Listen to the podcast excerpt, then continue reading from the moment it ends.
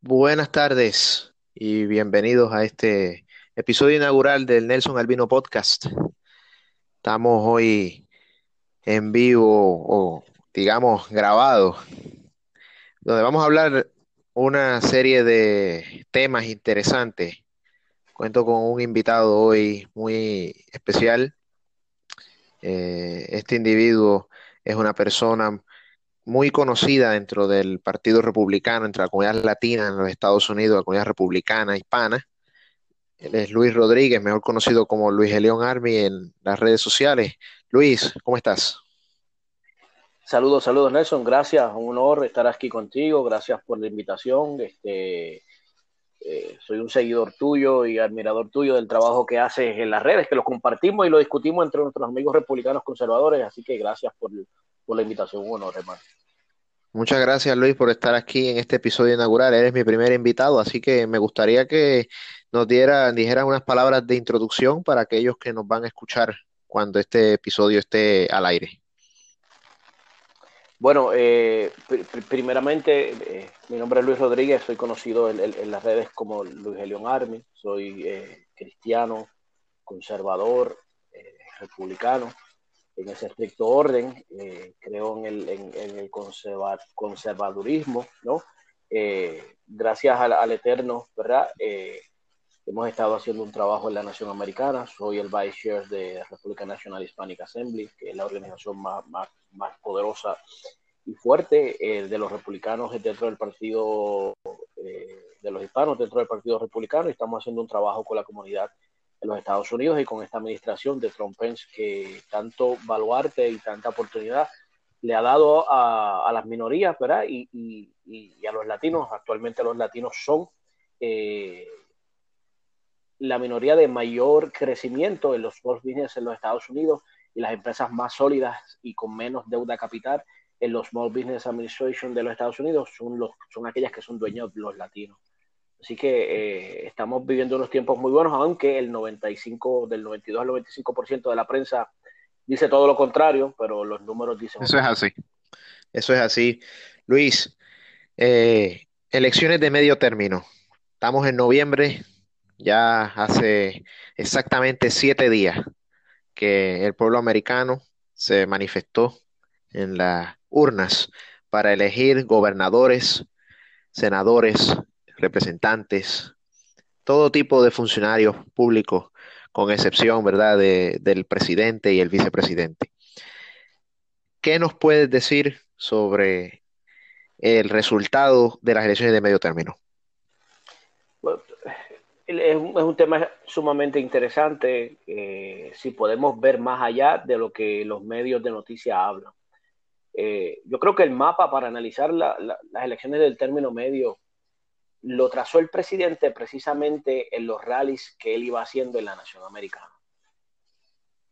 Y me explico, si nosotros evaluamos cuáles fueron esos rallies donde el mayor dio énfasis, en algunos fue más de una ocasión, nos traza y nos dice realmente cuál era el, el target o el aiming point o el interés para trabajar en las elecciones de término medio. Mucha gente se enfoca en el aspecto de la cámara, que si perdimos la cámara, que si no perdimos la cámara, que si, que un montón de cosas de gente que quizás no entiende el proceso. Pero yo creo que fue una victoria muy grande porque nosotros teníamos lo que nosotros conocíamos hablando en el, en el área del Senado, teníamos una falsa mayoría. ¿Por qué teníamos una falsa mayoría? Bueno, teníamos una falsa mayoría porque teníamos algunos rinos que no sabíamos de qué manera se habían levantado ese día, o si estaban a favor del presidente, si no estaban eh, en contra del presidente, no sabíamos cómo iban a, votar, ¿no? Rino eh, en inglés significa Republican y Name Only. Y yo creo que la victoria que nosotros obtuvimos, ¿no? Eh, en el Senado fue muy buena porque pudimos sustituir esos Republican y Name Only por personas que están un 100% con la agenda del presidente. Aumentamos sillas en el Senado, tenemos la mayoría en el, en el, en el Supremo estamos nombrando muchos jueces en el área eh, judicial también. Así que cuando vamos a ver, tenemos la presidencia, tenemos eh, la rama judicial, tenemos el Senado, donde, donde todos los nombramientos van y todo, todos estos proyectos de la Cámara terminan. Y fíjate, yo no sé, yo no sé cuál es tu opinión, eh, Nelson, pero la, la, una persona dice que, perdimos la cámara. Eh, yo digo que, que, que, no sé si llamarla pérdida, fíjate, no sé. ¿Qué, qué, tú opinas sobre eso? Mira, Luis, yo te digo sinceramente, ese, ese mismo comentario me lo, me lo llegaron a, a, mí a hacer también. Y yo no veo como una derrota eh, estas elecciones del medio término para el Partido Republicano, aún con el Partido Demócrata eh, recuperando la mayoría parlamentaria en la Cámara. Y yo lo considero de esta manera por, lo siguiente. Primero que nada, es una mayoría muy leve. Eh, y segundo, que es lo que yo le dije a, una persona, ¿de qué sirve que el Partido Demócrata tenga una Cámara de Representantes cuya toda aprobación de legislación tiene que ser aprobada en un Senado que es aún más republicano que el anterior y un ejecutivo eh, republicano que, está, que, que queda fortalecido luego de esta elección de medio término. Así que aquí los grandes perdedores fueron los demócratas, a pesar de que, de que hayan ganado esta mayoría eh, simbólica en la Cámara de Representantes. Y es por eso que se hizo bien popular en mi página lo de el chorrito azul, porque ellos esperaban una ola azul, pero la realidad es que el agua que ellos eh, echaron en esta elección no daba ni para llenar una piscina. por eso es que yo, yo digo el chorrito azul. Y, quisiera añadir a ese chorrito, que, quizás no llega ni, ni, ni, al término chorrito, porque vamos, vamos a profundizar en eso de la Cámara. Fíjate, ahora mismo se está llevando en, en el Partido Demócrata un sálvese quien pueda, porque hay aproximadamente 60, un poco más representantes que están en contra del, del liderato de Nancy. Eh, de Nancy Pelosi. Sí, okay. Eh, y, y, cuando vemos a ver ese sálvese quien pueda, es extremadamente interesante porque, como bien dices, el Senado, ¿verdad? Ellos lo ganaron por no sé, creo que son 27 sillas, no, no tengo el número ahora exacto cuánto es. Pero lo que nosotros tenemos que ver eh, es, fíjate que, que, que, en Puerto Rico se dice cuando el río suena es porque agua trae. ¿verdad? Ellos, Eso es así. E, ellos no quieren a Nancy, ¿verdad? No quieren, no, no, no la quieren a Nancy Pelosi, pero y, y, está en, en, esa dinámica de sálvese quien pueda, lo cual es muy bueno porque todavía aún no han empezado el tema de las acusaciones y todo este tipo que, de cosas que vienen por ahí. Que entonces ahí sí que va a ser sálvese quien pueda. Pero ahora, en, eh, ahora en cuanto a quién tiene la en quién, quién va a ser verdad eh, el portavoz de la mayoría, están ellos entre ellos mismos, ¿verdad? Este, peleando entre ellos mismos. Pero lo que es sumamente interesante es que esa dinámica se está llevando a cabo. Y cuando tú analizas el por ciento por cuánto estas personas ganaron su escaño, hay personas que tienen menos de un 1% otras tienen uno. Entonces, cuando tú vienes a ver este tipo de personas que ganaron por un margen tan pequeño, en un ambiente de sálvese quien pueda, donde ellos saben que el porciento de las personas que estaban indecisas y que le dieron el voto en cualquier momento pueden cambiarse a republicano, o si ellos le, se ponen a hacer esa piedra de obstáculo a una administración que está elevando el patriotismo a niveles que, de hecho Trump dice americanismo, nunca globalismo. Pues esas personas que ganaron por ese por ese por ciento tampoco van a buscar, bajo la premisa de sálvese quien pueda, esa reelección. Y, va a ser bien interesante cuando se empiece a jugar ese ajedrez legislativo, ¿verdad? En el Congreso. Estas personas que saben que la reelección no es, no es del todo tan segura, ¿sabes? Que, van a estar diciendo, caramba, espérate, yo gané por menos del 1%, yo necesito también el voto republicano, o yo necesito ese voto indeciso, déjame no ponerme muy, muy a favor de estas personas, porque el 2020 viene fuerte, fuerte, fuerte. Entonces, cuando, cuando tú haces ese análisis, tú dices, contra, pero realmente he ganado. Eso es así. Y Luis, te pregunto, eh, como tú le, le, le dijiste aquí a, a nuestra audiencia, eh, tú perteneces y eres uno de los directivos de una organización eh, muy, muy prestigiosa en, los estados eh, que moviliza a la comunidad hispana, de la cual nosotros los puertorriqueños formamos parte. Luis, me gustaría, me gustaría que nos dijeras eh, cuáles son eh, los planes que tiene la organización a la que perteneces para movilizar ese voto eh, latino que siempre yo he dicho que es conservador, pero ellos no lo saben. ¿Cuáles son los planes ahora para el 2020 que tiene tu organización y los líderes hispanos dentro del Partido Republicano para atraer ese voto republicano, ese voto latino para las elecciones presidenciales del 2020? Pues mira, nosotros tenemos una agenda que, tiene varios, varias, varios frentes. Precisamente eh, la Chairwoman, que, que es la Chairwoman eh, Cárdenas, Betty Cárdenas, eh, hizo un board meeting ayer, ¿verdad? Y estábamos hablando de, varias, varias frentes que vamos a estar dando la batalla. Ahora, los retos que nosotros tenemos en República National Hispanic Assembly republicano también, porque estamos trabajando con el GOP o, con el Republican National Committee, estamos trabajando a la par y, somos uno. Pues mira, surge un movimiento que se llama Lexit, que son latinos eh, que están saliendo del Partido Demócrata, eh, porque se han dado cuenta que el Partido Demócrata ha tomado un curso más de socialismo eh, rayando en el comunismo y ellos ya no se esconden, ahora lo dicen abiertamente, dicen que el futuro del Partido Demócrata es el socialismo y, ven a, todos estos líderes eh, comunistas como, como, como, un modelo a seguir, ¿no? Eh, pues muchos latinos, muchos latinos, exacto, digo, se, ¿sabe? Tenemos que ser francos, Realmente esa fue la agenda, lo que pasa es que ahora ya no se esconde. O sea, ya el barco está, ya el barco está hundiéndose, ya no queda nada. O sea, ya no hay forma de, tapar el cielo con la mano y ellos abiertamente lo, dicen. Eh, y entonces estamos viendo muchos movimientos de latinos que están hambrientos por saber este, este 92, este 95% de la prensa diciendo que los republicanos son racistas, no te quieren, es un club social, es un club de riquitos, es un club de esto.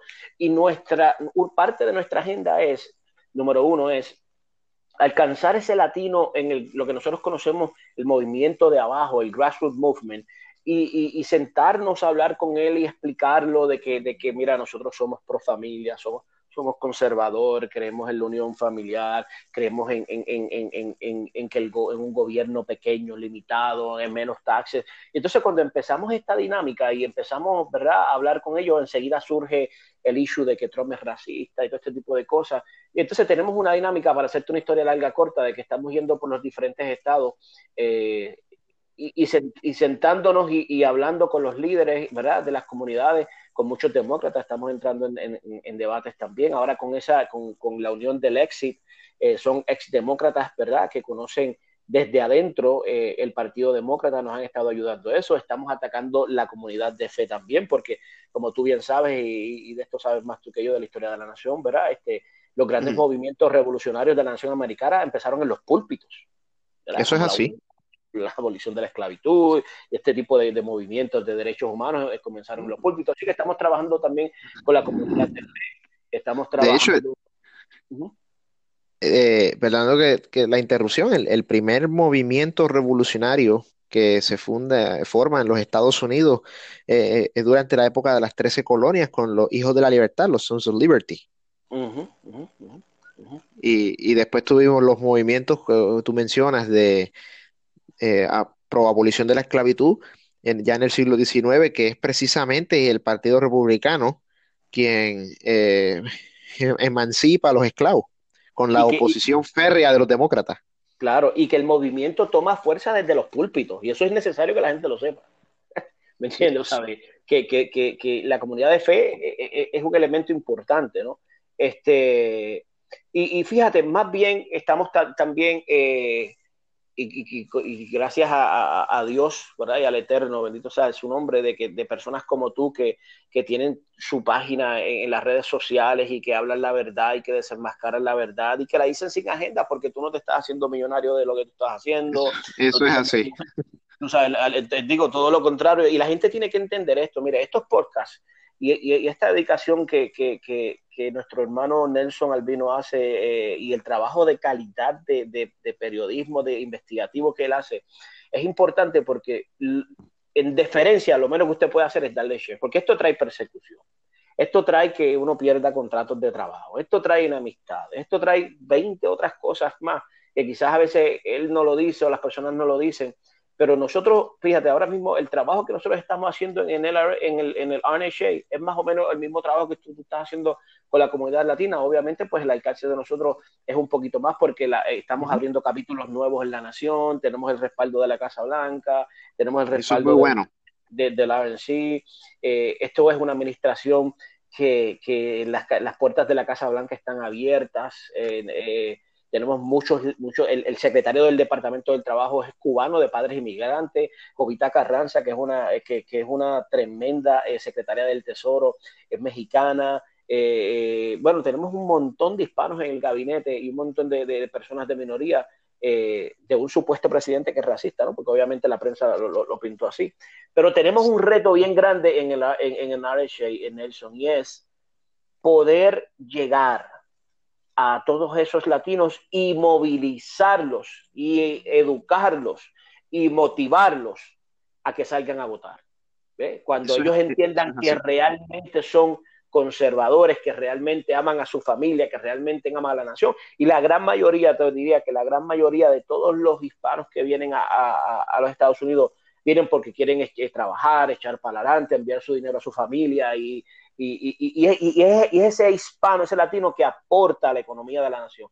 Y hacia eso es que nosotros estamos dirigidos en, el RNHA, ¿verdad? Quitarlos de, esa mentira del Partido Demócrata que, le tiene toda la cabeza esta eh, llena de mentiras, diciéndole que ellos son demócratas, cuando realmente ellos conocen los valores demócratas que están a favor del aborto, ellos dicen que pues, el, niño se puede abortar hasta cuando esté naciendo, eh, todas estas aberraciones que ellos cometen, los latinos dicen, espérate, pero es que eso a mí no me representa.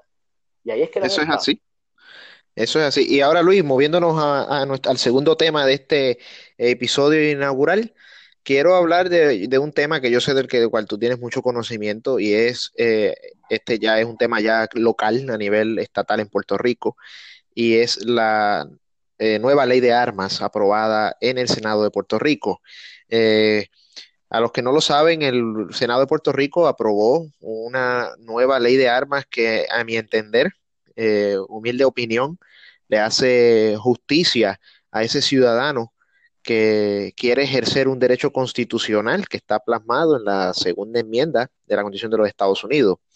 Pero, lamentablemente, ha enfrentado una dura oposición y yo quisiera que el amigo aquí, Luis, eh, Elion Army, como le llamamos de cariño, eh, nos eh, instruya un poco sobre qué es la, esta nueva ley de armas, cuál es la diferencia hacia, eh, con la ley anterior y veremos esta ley, esta nueva ley de armas llegar a ser vigente. Cuéntanos. Bueno, estamos orando mucho y, estamos orando y como dice mi, como dice mi pastor, orado y ayunado. Eh, porque, porque fíjate, pasó el Senado y ahora está en la Cámara de Representantes, pero todo, todo, ¿verdad? Con el respeto y la deferencia que se merece el gobernador, pero nosotros sabemos que el gobernador es de corte demócrata liberal y los demócratas liberales no creen en la segunda enmienda, no creen en, en, que la constitución hay que ejercerse eh, al extremo de cómo está escrita. De hecho, esa es la, esa es la principal oposición del juez Cábano, que quiere decir, no, lo que pasa es que él defiende mucho la constitución, pero, pero, pero, mi hermano, pero para eso es que ellos están ahí. Eso es así. los, jueces están para, los jueces están eh, en todos los niveles, eh, desde la Suprema Corte hasta, hasta el tribunal de menos, de menos jurisdicción, están para interpretar las leyes como están escritas. Sí, pero los demócratas eh, se oponen porque él era, él defendía, él, él, él, él, es muy, muy constitucionalista, porque él, él quiere enforzar la constitución como está escrita. Y dije, wow, whatever, that means, yo no voy a, no voy a tratar de entender eso. Este, eso no tiene explicación. No, no, no, no, no, muchacho, no. Entonces, ¿qué sucede? Fíjate, la penalización de la ley de armas en Puerto Rico, la lógica es que tú le dices al, al, por ejemplo, vamos, a ponerlo, vamos a ponerlo en, el ejemplo del león y, y, la presa del león, ¿verdad? O la oveja, ¿verdad? La ley en Puerto Rico está hecha de tal forma donde tú aplicas la ley de una forma punitiva onerosa, pero estás diciendo no te estoy eh, prohibiendo la segunda enmienda, pero lo haces tan difícil que la, doctrina es decirle a la oveja, mira, eh, el león eh, te va a atacar, pero es tu culpa porque estás corriendo muy rápido. Tienes que correr más suave para que el león vea que es que tú no te quieres escapar para que él no te ataque. Esa es la lógica de la ley de armas en Puerto Rico. ¿Por qué? Te voy a explicar. Porque los criminales no siguen la ley, pues esa es la definición del criminal, que no obedece la ley, viola la ley. El criminal no va a sacar una licencia de posesión, después va a ir a tenerle a coger un curso y después va a portación de armas. El criminal ya está armado y está armado muchas, muchas veces mejores que nosotros que llevamos años entrenando y continuamos entrenando porque sus armas están automáticas full y a nosotros la ley nos prohíbe eso. Nosotros no tenemos esa opción. Pero ¿por qué nosotros hacemos el proyecto 1050? Bueno, nosotros hacemos el proyecto 1050 porque para el ciudadano promedio de Puerto Rico, gastarse 1.400 dólares sin el costo del arma, ¿verdad? un arma te puede salir 500 dólares, eh, es realmente absurdo y ridículo porque hay, había tanto gasto envuelto en que si el sello federativo, que si el sello del polígono, que si el adiestramiento, que si esto, que si lo otro, que si después tienes que esperar, entonces la policía no tenía los recursos para investigar, eran 120 días, pero a veces pasaba un año y no te daban la licencia, este, pero cuando tú ibas al cuartel te decían, estamos cortos de personal, no te podemos ayudar, o los números estaban contados porque eh, eh, la, la, ola criminal estaba arropando tanto el país que la gente estaba, hubo un aumento de sacar armas, pero la policía iba, iba, decayendo en cuanto a la habilidad de poder procesar ese aumento. Entonces, nosotros lo que hicimos fue de que, caramba, ya que en Puerto Rico con esta mentalidad que tenemos, ¿verdad? De, de, no seguir la constitución como está escrita, ¿verdad? En el ala demócrata, pues vamos a tratar de bajar, vamos a tratar de bajar los costos que sobrepasan los mil dólares cuando ya tú estás en el aspecto de tener el arma, de poseer, de portar el arma, ¿verdad? Entonces, lo que, lo que logramos hacer en el Senado fue bajar a 60 dólares el proceso de, la posesión de armas y 50 dólares la aportación. Y también eh, eliminamos el proceso este de que tienes que buscar tres testigos, de ir a la corte, de sacar el día completo en corte, todo este tipo de, de, procesos que en muchas ocasiones, además de hacerlo oneroso, lo hacía tedioso y el proceso era, era, era enorme de largo. ¿no? Entonces, el proyecto 1050, en resumen, es para el ciudadano decente que cumple con la ley. Que es como yo lo veo.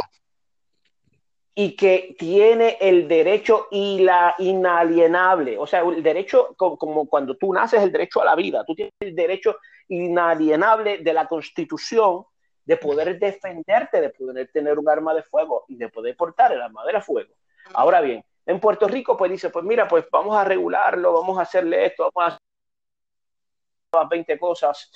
Y nosotros, por lo que estamos el proceso, se le, se le adjudicó, ¿verdad? Dentro de, ese, de, los, de los 60 dólares, se le adjudicó 10 dólares a la federación, ¿verdad? Para que ellos practiquen el deporte, que te digo honestamente, Nelson, yo no tengo nada en contra de los deportistas. El problema que yo tengo es que cómo tú le vas a echar la carga económica a un ciudadano que vive de 7.25, de cheque a cheque, que a veces el cheque ni le da. ¿Cómo tú le vas a echar la carga económica de una federación olímpica, de una federación de tiro, al ciudadano de abajo, cuando es el gobierno el que tiene que estar gestionando eso. ¿verdad? Esa, e, esa, esa, esa, esa es mi posición en cuanto a eso, pero pues no, no, pudimos sacarla de la ley, pues entonces pues no hay problema, pues de, de, de, de los, de los 35 dólares, creo que era que, que, que, era, ¿verdad? Pues, pues se bajó a 10 dólares, se bajó a 10 dólares, eh, ahora la ley de armas, eh, en vez de cinco años, es seis años, ¿no?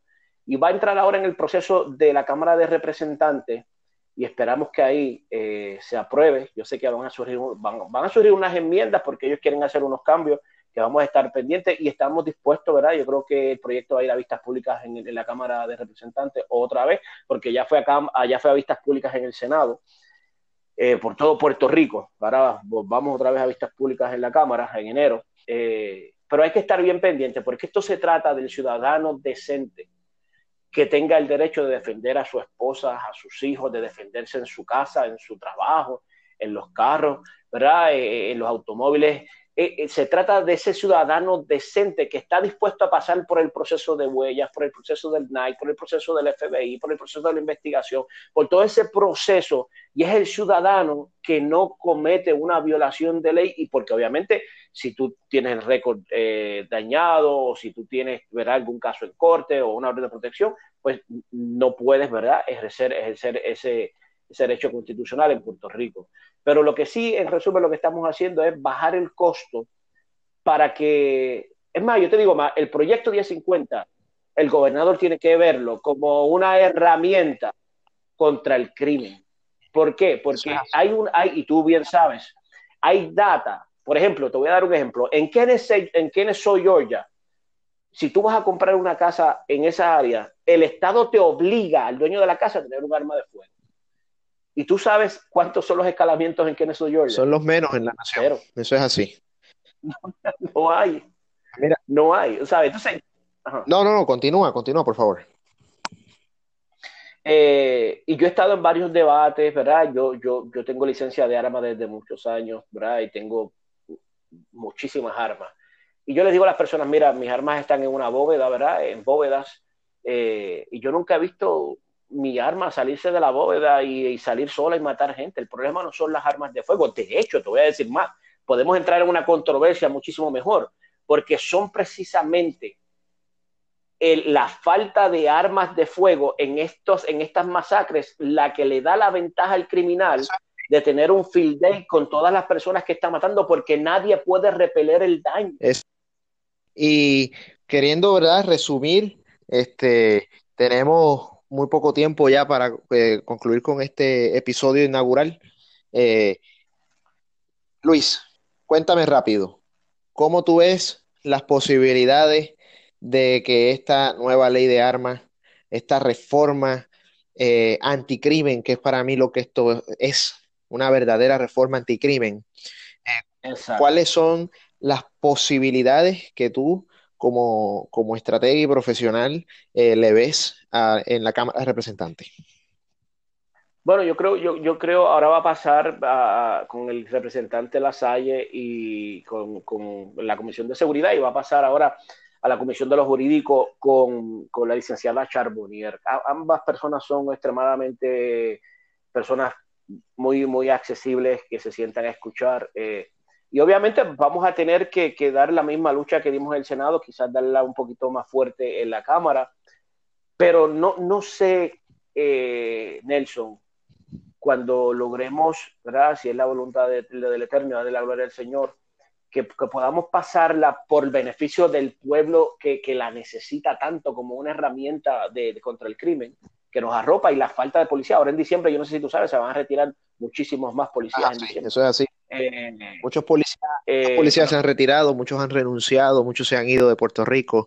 Eh, estamos en una situación bastante precaria en cuanto a la seguridad. Sí, pero la, pregunta es, ¿la aprobará el gobernador?